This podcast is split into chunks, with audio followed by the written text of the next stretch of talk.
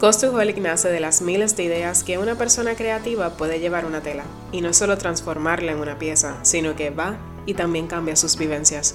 Mi nombre es Camille Suliveres, tu host, y en este espacio estaremos hablando sobre qué es ser aficionado por la costura, cómo emprender en este mundo y cómo podemos hacer de una pieza infinitas memorias. Hola, hola, espero que te encuentres bien. Quiero darle un saludo a todas aquellas personas que me escribieron diciéndome que les gusta este podcast. Pues he encontrado que no hay muchos en habla hispana que hablen de costura y este es el propósito principal, que te puedas identificar, que puedas tener consejos que se te hagan útil y que bueno, que disfrutes de este espacio. Este podcast es auspiciado por Osiris Azure. Es una boutique que realiza piezas para bebés y mujeres, en su mayoría piezas de costuras multifuncionales. Este es mi negocio a tiempo completo, por lo que si todavía no me sigues puedes hacerlo y acceder a nuestra página web www.shopasura.com.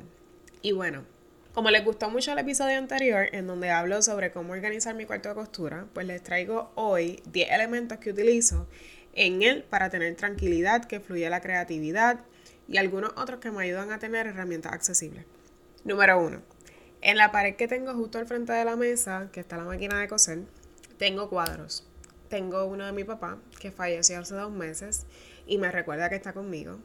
Tengo un dibujo de mi bebé que apenas tiene dos años, pero es mi más grande motivación. Tengo mi tablero de visión o el Vision Board, como le llaman en inglés, en el cual están todas las cosas que deseo lograr en este nuevo año. Luego, entiendo que haré otro episodio en donde te explica cómo hacer uno, pero de cómo construirlo en el momento de comenzar un emprendimiento en costura. Y también tengo una frase muy bonita de Mandela que dice, todo parece imposible hasta que se hace. Pues muchas veces pienso que cuando nosotros estamos cosiendo o estamos haciendo un patrón nuevo, parece literalmente imposible. como que te metes en la cabeza, no sé si te sucede en muchas ocasiones, que si es una pieza totalmente nueva que nunca había hecho antes o nunca había visto antes, digo como que diantre, no sé si me va a salir o si, o si me va a quedar como que del tamaño incorrecto. Pero bueno, todo parece imposible hasta que se hace.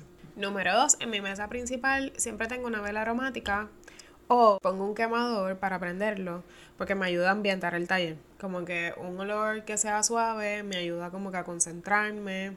Tengo también un estante para poner el celular o el iPad en donde veo las instrucciones, las medidas o patrones al momento de cortar o estar cosiendo. Esto me ayuda a básicamente si creo que no estoy en el orden correcto, pues puedo leerlo rapidito y como que volver otra vez a coser. Tengo un board, eso básicamente es como una cartulina eh, que se dobla pues eso lo puedes conseguir, casi siempre lo, venden para los trabajos de los niños. Pues ese board grande, yo tengo ahí dentro mis patrones, los patrones que más uso, eh, para que así estén cerca y no estén tan doblados. En el momento de que los necesite, pues ya los tengo disponibles. Siempre tengo cerca mi vaso. Mi vaso, tengo un vaso de agua que lleno de agua de 20 onzas para tomar de vez en cuando. Hidratarte es bien importante en el momento que estás haciendo una tarea, te ayuda a la concentración. Número 6. Llevo colgado del cuello una cinta elástica con una tijera pequeña para cortar hilos. Antes se me partía cada rato, ahora siempre la tengo accesible. Número 7. Tengo un multiplug donde enchufo lo esencial, como la plancha y las dos máquinas. Lo otro lo tengo enchufado en otro lugar pero lo que siempre estoy utilizando lo enchufo en ese mismo multiplug. Entonces también, normalmente yo trabajo con la iluminación del sol porque trabajo durante el día y es bastante iluminado donde estoy, pero tengo una lámpara cerca que utilizo si voy a grabar para las redes o si estoy, a veces estoy grabando el proceso, pues también eso me ayuda. Cuando es de noche sobre todo, también lo utilizo entonces como que si estoy haciendo el detalle, si tengo que descoser algo que necesito más iluminación, pues la utilizo. Además de eso, guardo mis órdenes en proceso en una caja plástica de un tamaño mediano en donde yo pongo todas las órdenes cortadas. Ese proceso lo hago y mientras voy cosiendo, pues las que tengo afuera son las que estoy realizando y así como que no se me pierde nada, tengo las piezas todas juntas ahí. Eso me ayuda porque me sirve como motivación cuando se va vaciando, aunque verla casi sin cerrar también me da felicidad. Y bueno, por último, mi cajón de telas. Tengo uno grande en donde voy poniendo telas para cortar, combinar y retazos que voy a utilizar para hacer diferentes piezas pequeñas.